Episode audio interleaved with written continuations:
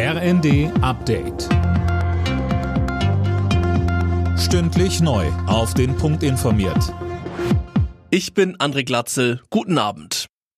Die Bundesregierung will mit einem 200 Milliarden Euro Paket die Energiepreise drücken. Damit sollen Bürger und Unternehmen vor untragbaren Kosten geschützt werden. Finanziert wird der Rettungsschirm über Kredite.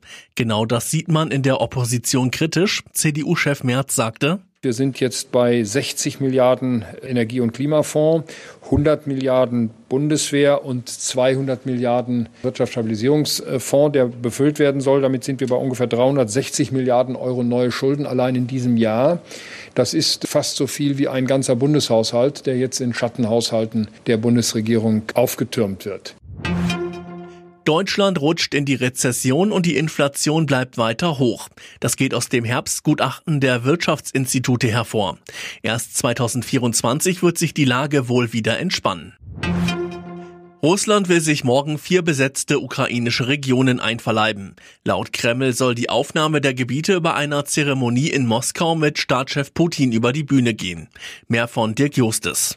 Dabei werden Abkommen über die formelle Aufnahme der Gebiete in die russische Föderation unterzeichnet. Die Separatistenführer der Regionen Donetsk, Luhansk, Cherson und Saporischja sind bereits in der russischen Hauptstadt. Nach Angaben der prorussischen Verwaltungen hatte sich bei Pseudoreferenten eine überwältigende Mehrheit für die Annexion der Gebiete ausgesprochen. Unter anderem die EU erkennt das Ergebnis nicht an und hat weitere Sanktionen gegen Russland angekündigt. Das schottische Nationalarchiv hat jetzt die Sterbeurkunde von Queen Elizabeth II. veröffentlicht. Die 96-Jährige starb demnach am 8. September um 15.10 Uhr Ortszeit, rund dreieinhalb Stunden bevor ihr Tod vom Palast bekannt gegeben wurde. Als Todesursache wurde Altersschwäche genannt. Alle Nachrichten auf rnd.de